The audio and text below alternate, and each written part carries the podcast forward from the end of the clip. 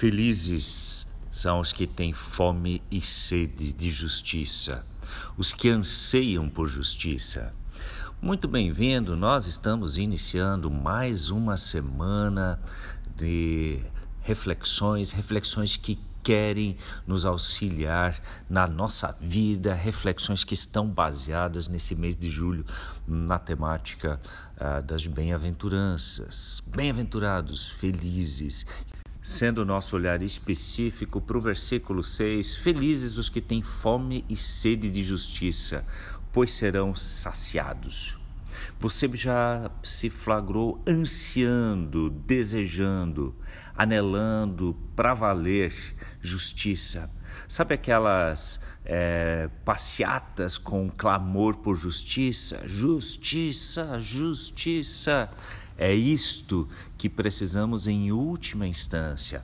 Mas o nosso texto de hoje, hoje e mais dois dias nós vamos olhar textos de Romanos que tratam bastante a questão da justiça, da justificação. O de hoje, capítulo 3, versículos 21 em diante, vai nos afirmar que todos pecaram e não alcançam o padrão da glória de Deus. Ou seja, que se clamarmos por justiça diante de Deus, por nós mesmos nos apresentando diante dele, é condenação, é castigo. E este é o primeiro ponto que nós precisamos saber quando tratamos o tema justiça à luz da Bíblia. Mas o próximo versículo 24, ele Deus, em Sua graça, nos declara justos por meio de Cristo Jesus, que nos resgatou do castigo por nossos pecados. Para sermos considerados justos, a justiça aconteceu em Jesus Cristo, um, o Filho de Deus, em nosso lugar. E aí nós temos um aspecto muito interessante, o capítulo 26, para você continuar clamando por justiça sem ter medo. Sem Jesus eu teria ter receio, mas vai nos colocar o seguinte: pois Deus planejava revelar sua justiça no tempo presente, ou seja, a partir do contexto da realidade de Cristo.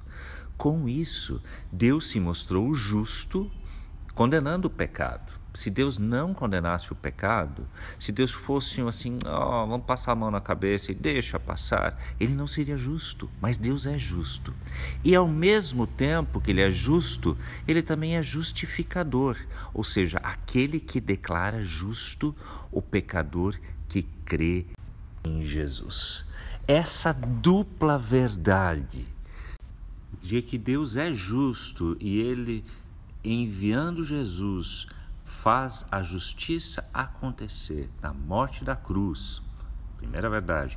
E a segunda verdade, nós que somos os culpados, somos justificados pelo mesmo Deus, a partir da fé que esse mesmo Deus nos concede no seu Filho Jesus e na resolução do problema, esse duplo olhar nós não podemos perder de vista. Só olhar para um Deus justo é assustador, e só olhar para o aspecto de que somos justificados, perdoados e nem entender de que a culpa seria nossa, também nos deixa meio que sem entender a grande, o grande presente é, que Deus nos concede com a justificação. Não é verdade? Um Deus maravilhoso que é justo e correto, mas ao mesmo tempo nós não alcançando esse nível, como, é, como diz o versículo 23, né? todos pecaram e não alcançam o padrão, estão afastados da glória de Deus, mas Ele nos possibilita nos possibilita a chance de ganharmos o selo de como recebemos um carimbo aprovado, justificado, não por sua, por minha, por nossa causa, mas por causa de Jesus. Caminhe com Jesus também nessa esperança, nessa semana. Junto com os meus colegas, nós queremos refletir justiça de Deus na primeira parte da semana e na segunda, o que deriva disso, povo justificado, como vivemos justiça para dentro da realidade, para dentro da sociedade. Um abraço, ótimo início de semana, Deus lhe abençoe.